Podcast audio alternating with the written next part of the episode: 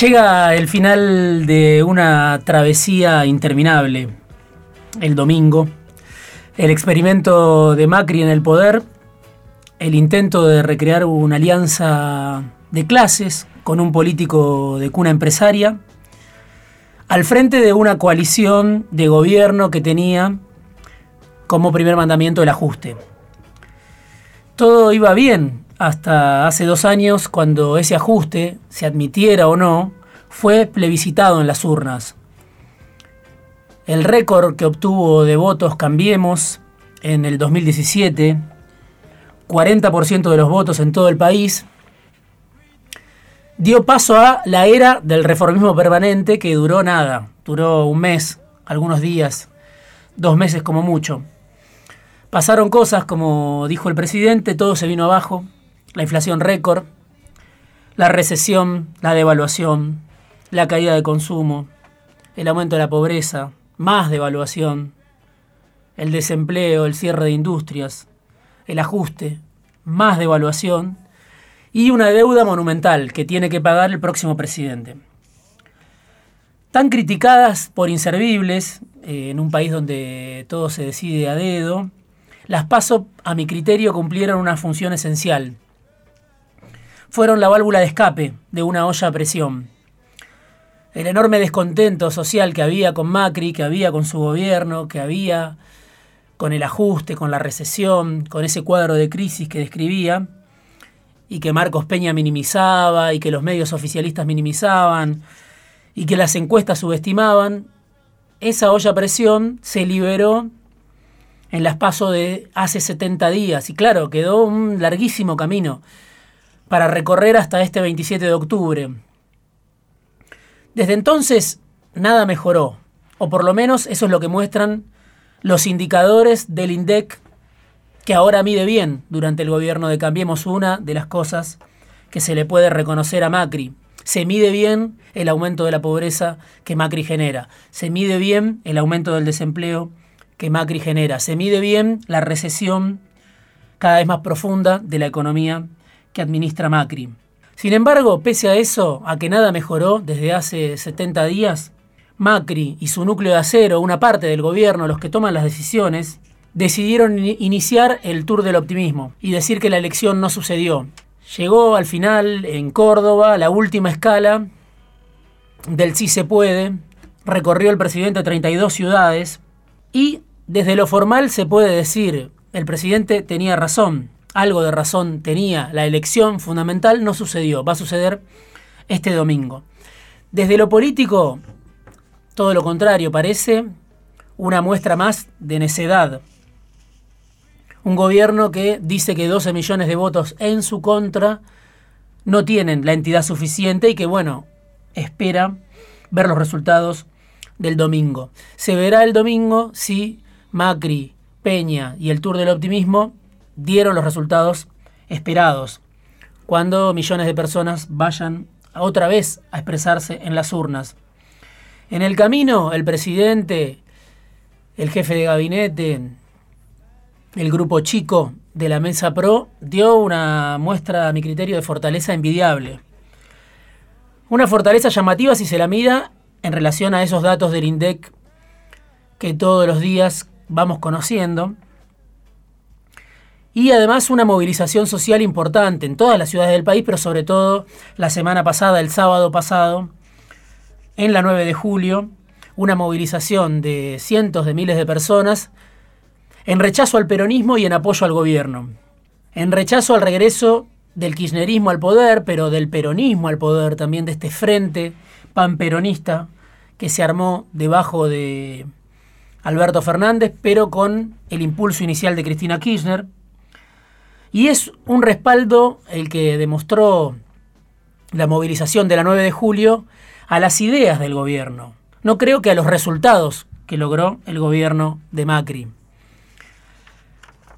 Y es un optimismo además que uno puede decir no es solo del presidente, es de la gente que lo acompaña, pero es un optimismo que cuesta caro, porque se da divorciado de esa realidad de la que hablaba, una economía que no deja de caer, la mayor parte de la población que empeora su situación, la inflación de casi 40% en nueve meses, 37,7 según el INDEC, la caída de consumo, las remarcaciones, cualquiera que va al supermercado lo sabe.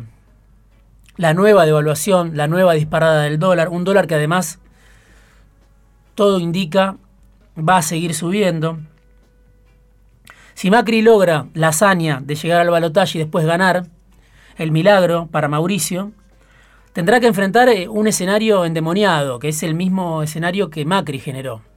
Tendrá que hacerse cargo de la pesadísima herencia que deja. Pero no se sabe qué va a hacer Macri, además, si gana, si se produce este milagro de llegar al balotaje, de acortar esta distancia de 4 millones de votos que hubo en las PASO.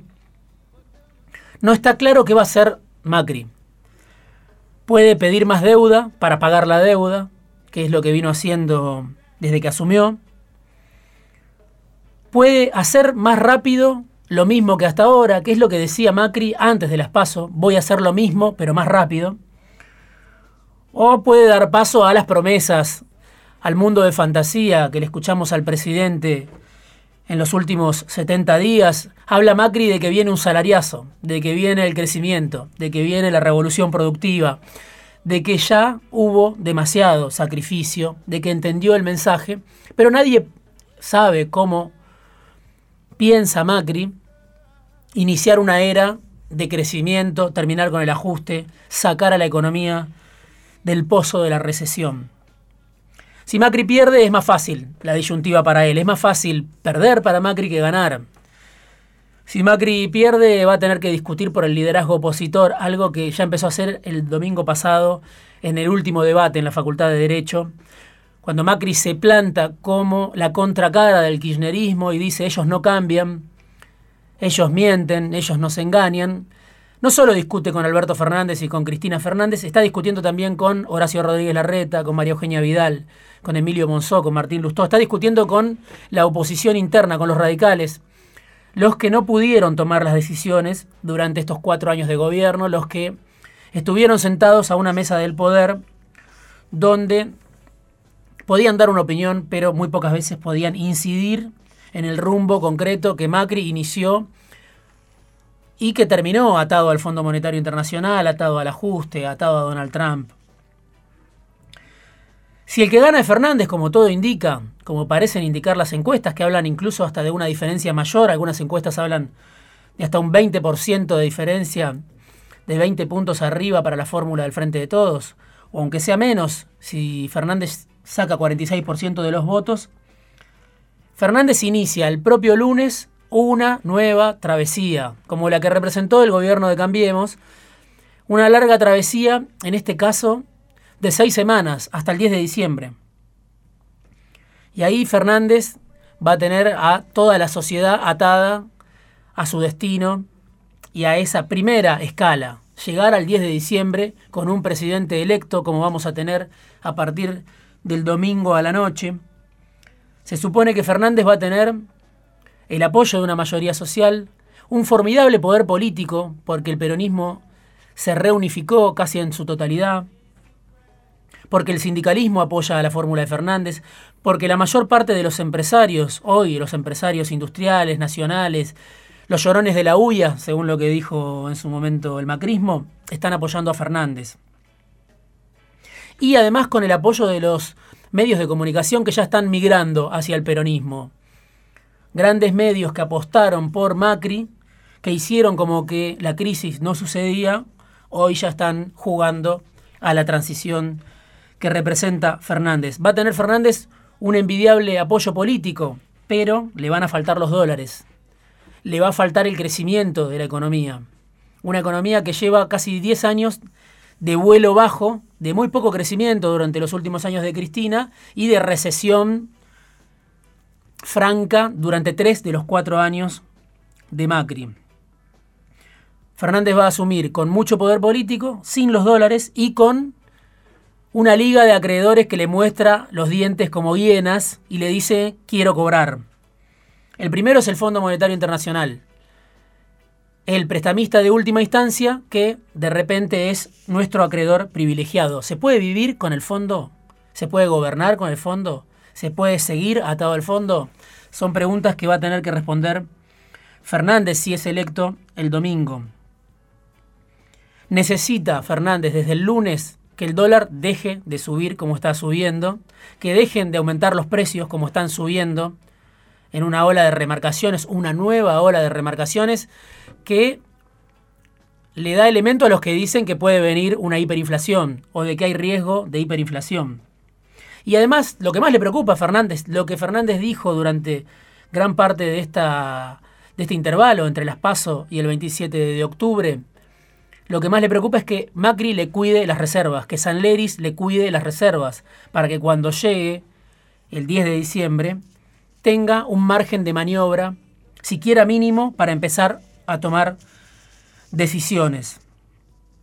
Entonces, si Fernández gana, dependerá de su capacidad desde el lunes poder conducir esa transición hasta el 10 de diciembre sin que todo vuele por los aires. Dependerá de su relación con Macri, de la disposición que tenga Macri para ayudar al presidente electo, si es que Fernández gana las elecciones. Dependerá de los aliados que consiga Alberto Fernández no solo del peronismo, del sindicalismo, sino también de los factores de poder real, de los fondos de inversión, del Fondo Monetario Internacional, que tiene de rehén a la economía argentina. Son actores que no pierden tiempo, que no esperan. Son actores que toman ganancias cuando la mayoría de los mortales estamos todavía viendo para dónde van los acontecimientos. Son los mismos que le picaron el boleto a Macri antes que nadie, los mercados, los fondos de inversión, los bancos. Si gana Fernández, entonces representará una nueva esperanza para millones de argentinos, como la representó Macri. Para una parte de los votantes de Fernández, Macri representó hace apenas cuatro años, hace apenas dos años, una esperanza. Pero, a diferencia del presidente actual, a diferencia de Macri, Fernández, si gana las elecciones, no tendrá una luna de miel tan prolongada como la que gozó Macri. Desde el primer día de su gobierno se tendrá que dedicar a apagar el incendio que le dejan.